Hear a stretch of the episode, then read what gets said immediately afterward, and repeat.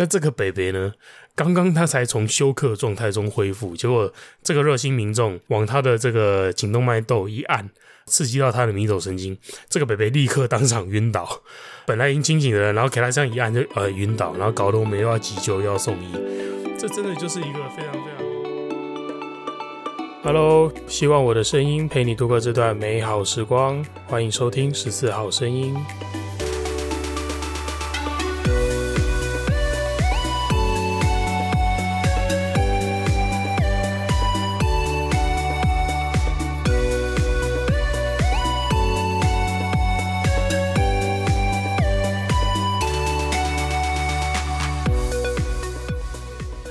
又是我，我是佛丁，欢迎收听这一集的十四号声音。今天要跟大家聊的主题是：我是一般民众，怎样才能成为救护员的神队友呢？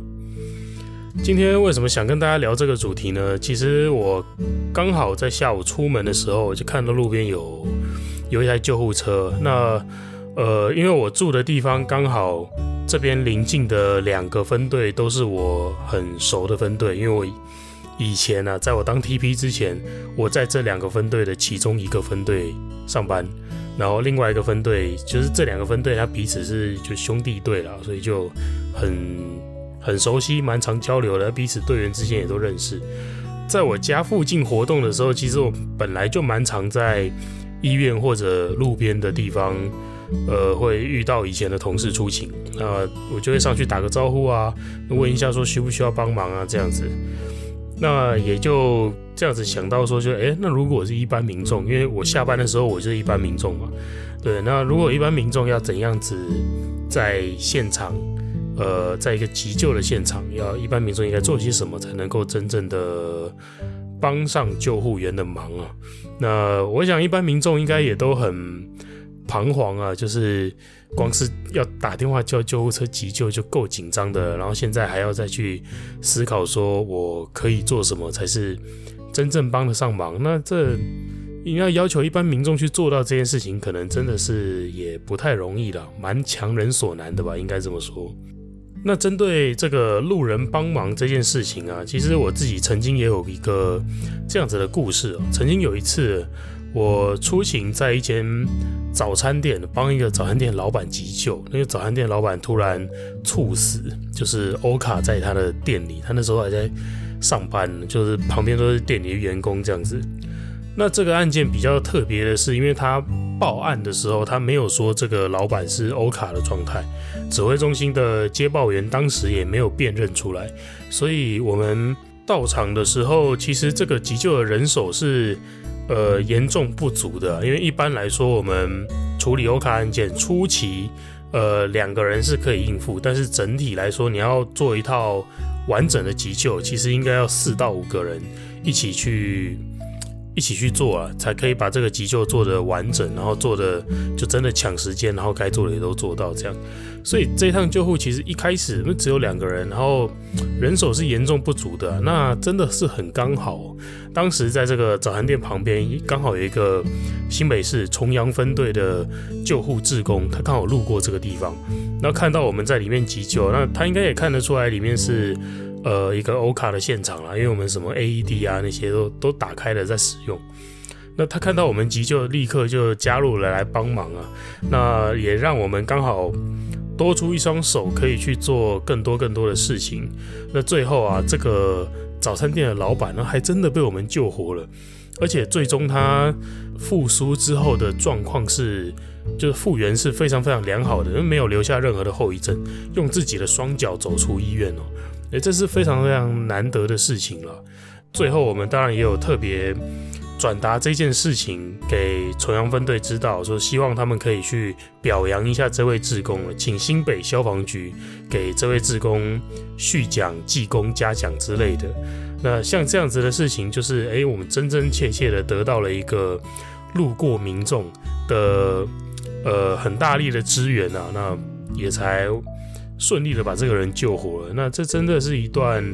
美好的故事啦。但是，呃，实际上呢，现实的可爱之处啊，就在于他根本就没这么可爱。实际上啊，我们出勤的时候，常常也遇到那种帮不上任何忙的民众或家属了，帮不上任何忙就算了，那甚至还有一些来乱的，呃，来帮倒忙的，那就是竟然是有办法可以把情况越弄越糟诶，这种事情，呃，我认真是觉得啊，这样像有人有这样子的能力哦，他真的也是一种特殊能力啊。有的人想要，我是这样觉得啊，就是有些人啊，他就算想要。刻意的去帮忙，然后把情况搞砸，他搞不好都还做不到，他故意都还不一定办得到了。可是有些人就天生有这种瞎搅和的能力，天生有这种搅屎棍的能力，他就，那我觉得这也是真的不简单了，真的强啊。比方说，我有一次就遇到。这个救护的现场是在一个就是学校的操场，那有一个老微微在学校操场运动的时候就突然昏倒休克了。那我们检查到他的结果是他的血压偏低嘛？那这时候我们给他拉到旁边学校的走廊这边去阴凉处休息，让这个老伯伯平躺啊。那他其实血压也恢复的差不多了，躺了一阵子，然后整个人的面色也都变红润了。那我们想说，那这样子，因为他身边他家人也在了，所以就诶，搞不好是可以，甚至不用就医的。就是家人如果可以带回去照顾，带回去看着，那好像也没有这么危险啊。所以我们正在协调说，要不要让北北就是给家人带回去照顾呢？不需要现在急着到医院去。那结果这时候啊，旁边冒出来一个热心的民众，他就拿了自己的那个绿油精，他就跑来说：“啊，北北刚刚昏倒了，哎，来来来，这个我会，这个我会，我帮他按摩一下就好了，他精神会比较好。”他就拿绿油精在按他身上的几个穴道。就偏偏呢，这个热心民众他在帮那个北北按摩的时候，他在揉他的颈部，可是他揉颈部的那个位置，揉脖子的那个位置，他又不是揉在后颈地方，他揉在那个颈部的侧面。那我们知道，呃，颈部的侧面呢，刚好有一个。颈动脉窦这样子的地方，那你压到这个地方的时候，它是会刺激一条，呃，我们人体的一条神经叫做迷走神经，对，它会刺激到迷走神经，而刺激到这个迷走神经呢，它会让人心跳变慢，它会让人低血压。那这个北北呢，刚刚他才从休克状态中恢复，结果这个热心民众往他的这个颈动脉窦一按，然后刺激到他的迷走神经，这个北北立刻当场晕倒。就是本来已经清醒的人，然后给他这样一按就呃晕倒，然后搞得我们又要急救又要送医，这真的就是一个非常非常典型的热心民众出来乱，然后呃呃他还得逞了这样子的一个例子。于是啊，今天就让我想到说，哎，那我来制作一集节目吧，就跟大家聊聊，就是实际上我们救护员在一个急救现场啊，我们最希望得到的帮助到底是什么？而这件事情呢，我在录制节目之前，我有在现实动态发问，那我也整理了一些朋友的回答，那我们马上就来听听看是什么样的内容吧。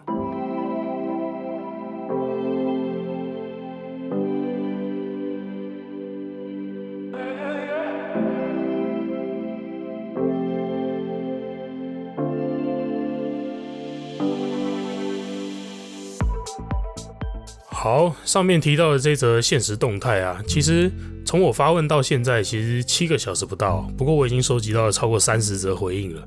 那当然有很多回应的内容是重复或者相似的。那我大致上归纳一下，内容大概是这样子：怎样可以提供救护人员帮助？那最多人提到的呢，竟然是希望一般民众安静，不要吵。不要围观，然后甚至是希望民众离开现场，不要待在这边，不要不懂装懂，不要鼓噪，不要多嘴，呃，这样子的内容，其实我收到绝大部分的回复都是这个样子，然后绝大部分这样子的回复都来自呃我那些医疗从业人员的朋友们啊，不论你是护理师，不论你是 EMT，或不论你是救护志工，那大家的回复既然是这样，那我看。大家对这种事情真的心有戚戚焉啊，因为有时候比起民众的有作为哦，其实我们更需要的是民众的不作为啊。因为其实我们受过训练嘛，加上我们又有一个搭档一起出勤，所以说真的，我们自己是能够完全有能力处理好这整个情境的。所以，我们有些有些救护员吧，他也真的不希望在自己的急救的这个节奏流程当中被介入、被打断，所以这时候一般民众最应该做的就是给我们信任就好，那相信我们有能力处理好你的亲人朋友所遭遇到的状况，把他平安的送到医院去，给我们这样子的信任就够了。说真的。那不要吵这件事情啊！我也遇过一个例子，就是我到一个教会去救护，那这个教会里面有其中一位教友，他的就突然爆发了剧烈性的头痛，呃，当时我们判断了应该是蜘蛛膜下腔出血，就是英文缩写的 SAH 这样子的状况。那蜘蛛膜下腔出血呢，嗯，它就会引发这种突然的剧烈头痛。那这位教友啊，他就是在他们可能祷告啊，还是教会活动的过程中，就是发作了。那这时候我们去急救，当然就是要先在现场帮他量血压，做一些基本的处置啊，检查一下他的身体状况。那我们在做检查的时候啊，这个旁边就包围了很多很多的教友，然后他们都非常关心这位就是头痛的教友的状况。所以他们就是会七手八脚的跑过来，然后就是扶着他，牵着他的手啊，然后呃帮他擦汗啊，什么问他有没有事啊，怎么啦？然后主耶稣基督保佑你啊，你会好起来的，诸如此类。但是这些人都围在病人旁边，那我们救护员要怎么做检查？我们救护员要怎么做处置？所以这趟救护我大概前前后后讲了可能有二十次的借过，二十次的说这边让给我好不好？对，就是一直不断的在提这件事情，又会觉得很干扰。那再来呢？呃，除了这个之外啊，就是啊，那他们借过嘛，离开了嘛。那离开之后呢，这些教友好像又觉得，呃，什么事情都不做，啊，他们非常焦虑，他必须要有点作为，所以他们就是开始开始祷告，呵 呵开始猛的，就是呃。而且他们会产生共鸣，就是当一个人说“啊、哦，主耶稣基督保佑我，主耶稣基督救我，主耶稣基督帮帮他”，就当一个人开始讲这句话的时候，就就产生共鸣。旁边的两个人、四个人、八个人、二十个人就开始，每个人都在讲，然后每个人都开始不断的在祷告。那我不是我不是要去批判这个宗教说，呃，祷告到底有用或没用，呃，我不是不是在说祷告没有用，而是说。这个时候祷告的这个声音，其实会妨碍我们，呃，去对这位患者做评估。对，我们必须要很老实的这样说，它是一个妨碍了，它会干扰。对，所以当时我另外一位搭档学长，也就是就很直接的、大声的对这所有的教友喊说：“就请你们安静。”对，那他们就只能就呃突然安静下来，然后再小小声的继续啊，耶稣基督保佑他，耶稣基督救我的。这个样子，嗯，那这就是呃，我想这这一点应该就能够蛮呃蛮贴切的去反映出来说，诶，其实有时候我们真的希望民众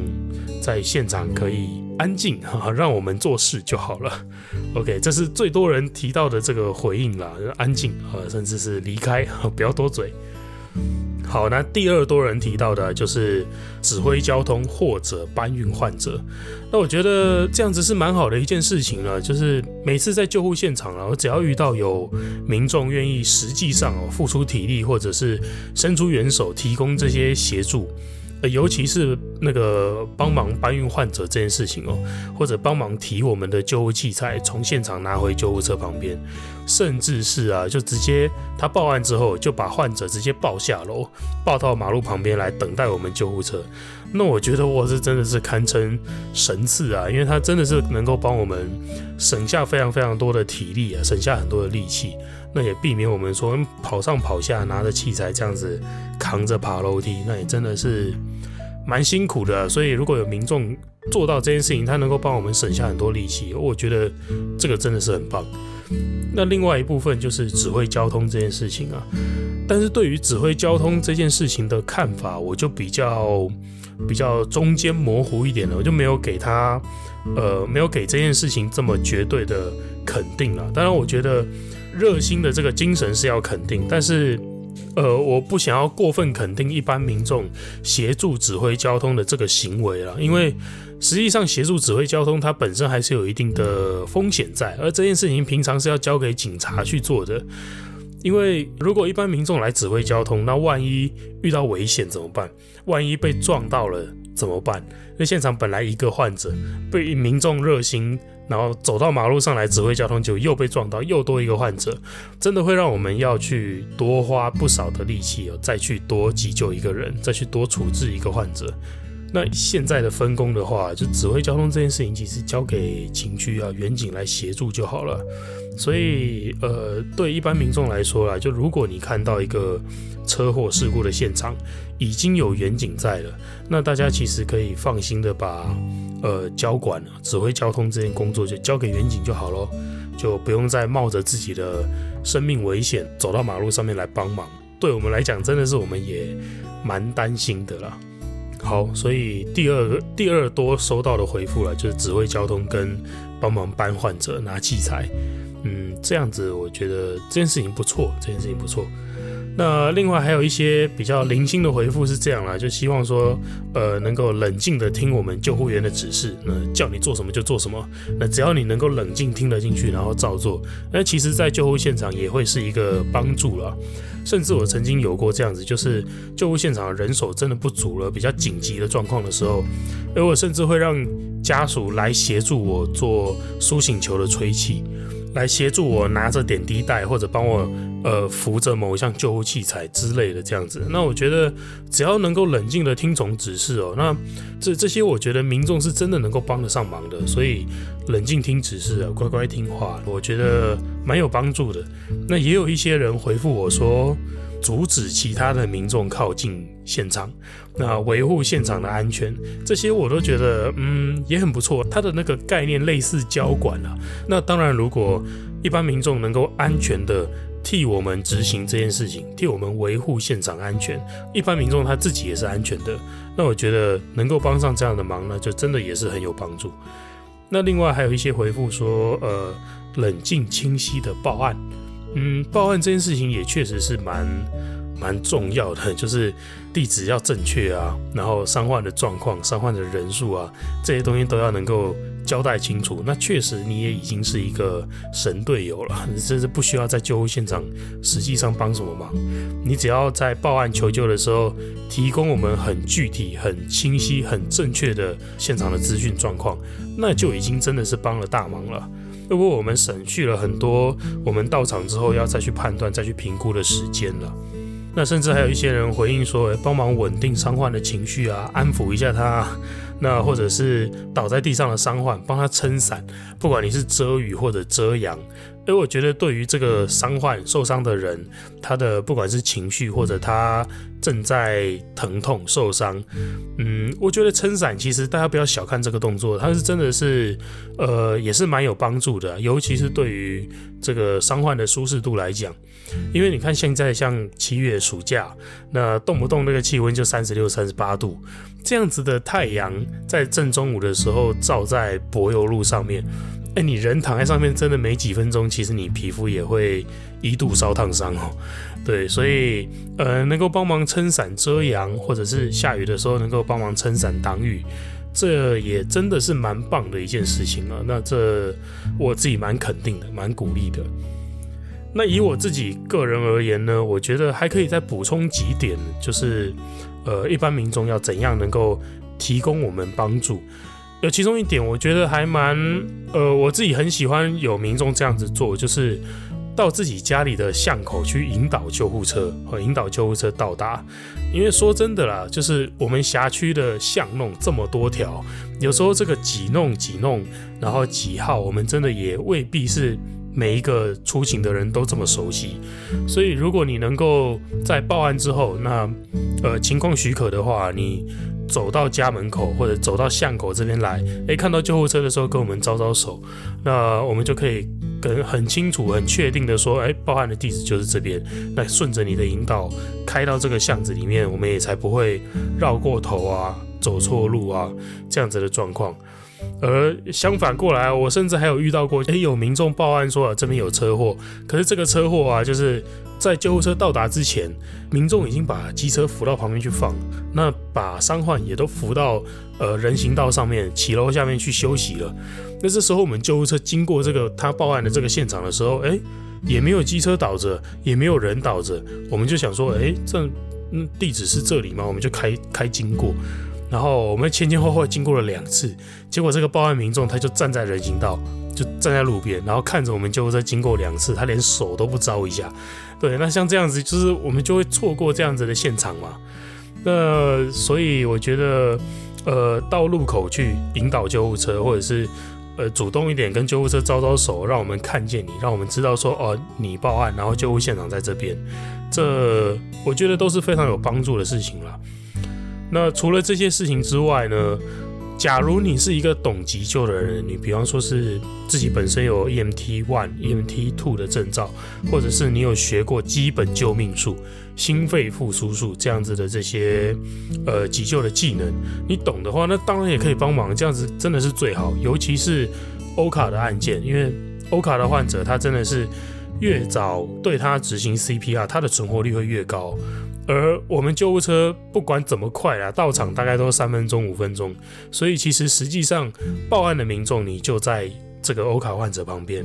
你才是这一次救护这个人能够活下来的主力球员。呃，我们救护员都只是接手上场的板凳球员而已哦。所以如果你懂急救的话，可以及时提供帮忙，哎，那这真的是最棒最棒的。但如果不是欧卡的案件啊，那不懂急救的人，真的就是要麻烦乖乖听从专业建议，乖乖的尊重我们专业的建议，包括我们呃建议你在家休息，或者建议你到哪一间医院就医，就真的是乖乖的配合就好了。毕竟呃说句现实的，说句不太友善的，就是你一天都没当过救护员，你怎么会觉得你的判断比我们精准？你怎么会觉得你的判断比我们正确呢？这这不合理吧？那既然这样子，就希望说一般民众，如果你真的想要对这一趟救护、对这个案件有达到一些实质上的帮助，有时候其实你乖乖听话就已经完全足够了，就已经超级足够了。OK。好，那最后啊，我想要再补充一点的，就是上面都没有提到的，因为上面的内容我们把重点放在这个执行救护的这个现场当下，那一般民众能做什么来为我们带来一些帮助？但是我想要补充的事情是在救护车到达之前，甚至在报案叫救护车之前，一般民众能够为我们做到什么事情？呃，首先上面有提到的一点就是现场的资讯。正确的地址、正确的伤患人数跟伤患的状况，这个是你在呃救护车到达之前能够为我们先做到的事情。那帮我们掌握这些资讯，对我们确实是会很有帮助。那再来，比起掌握资讯更事前一点呢，就是判断这个患者到底需不需要救护车。那这件事情呢，为什么我要在这边提醒？就是你就觉得莫名其妙啊，这哪会有人知道说？呃，要叫救护车不需要判断，可是我想要提醒的是，叫救护车的这个心态的部分，因为你要判断他需不需要救护车，这当然要判断嘛。那重点就是不知道怎么判断，他会不晓得、不清楚该就是判断的准则到底是什么。光是我自己觉得他需要救护车，他就真的需要救护车吗？那关于这一点呢，我想要说的就是心态的部分呢。到底什么情况可以求救？什么时候应该要求救？我觉得，呃，我不想要在这边教大家判断的方法，因为我觉得教一般民众去判断，这是一种转嫁责任啊，把这个判断的责任交给民众。一般一来是民众的压力很大，二来是我觉得这样不好，是因为。连我们受过专业的训练、有经验的救护人员，要我们单靠徒手去评估，没有任何器材，没有血压计、血氧机，甚至连体温都体温计都没有，没有任何的器材去做这样子的评估的时候，连我们都有可能会判断错误。所以，呃，你教一个民众去判断说现场他的状况到底危不危急，这个患者放着等他一下，他会不会死？叫民众去判断这件事情，真的是，呃，我觉得很不。很不实际啦，错误率应该也是蛮高的，所以我实在是觉得不能够期待一般民众帮上我们这种忙啦。那既然我不期待一般民众为我们去做这样子的判断，那延伸下来的意思就是，那民众要凭什么去决定这个患者需不需要救护车？凭什么去决定他应不应该要报案叫救护车？那我的答案是，只要你觉得需要，你就叫。啊，只要你觉得需要救护车来现场处理、来现场检查也好，只要你觉得需要，那就是需要，那就叫救护车。不要觉得说我会不会浪费救护资源，我会不会让这些辛苦的救护人员白跑一趟。我觉得是我自己啦，我的心态是我不会担心这件事情，甚至我不会介意白跑。其实这也不是白跑了，因为就算我们来了，检查完之后发现患者没事，不需要送医，那我觉得至少就算这样的情况，至少我们也都得到了一份安心了。报案人、患者跟救护员都得到了一个确定的答案，叫做说，呃，现场还算安全，现场安定稳定，不用就医。而不是说我们让患者不知道自己会不会出事，不知道自己的状况严不严重，那民众也不知道这个患者继续放下去会不会他就出事，然后就没有然后了。这样子会让所有人都笼罩在一个未知的那个担心害怕底下，我觉得这样子不好。那不如我们就出勤一趟，去做一个完整的检查，去得到一个呃确定的答案，那大家都不用纠结，大家都不用难受。这样子我觉得是，真的是蛮有帮助的一件事情了。所以不要担心我们空跑是浪费救护资源。我觉得这样子的空跑，这样子他所花的时间呢，比起我们遇到刁民指定送医，然后我们远送到一个呃离我们辖区很远的医院，就是远送这件事情，它实际上比空跑还要更花好多好几倍的时间呢。所以。要说真的浪费救护资源哦，就是这些指定送医不听建议的人才真的是浪费救护资源了。那空跑对我们来讲，其实它省时省力，它不会是一种浪费啊。我觉得救护资源这件事情就是人命关天，当用则用了。好吧，今天花了一点时间跟大家说说这个求救的正确心态啊，这样子的部分。主要是因为教科书上啊，连教科书上都这么说，就是我们宁可多负担一点过度减伤。什么叫过度减伤？就是它明明没有那么严重，但是我把它当成很严重，这叫过度的减伤。我们愿意负担多一点的过度减伤哦，但是也不要去承担减伤不足的这个风险。那基于教科书都这样子指示了，所以我觉得只要你觉得需要救护车，你就勇敢的叫吧，哦，勇敢的求救吧。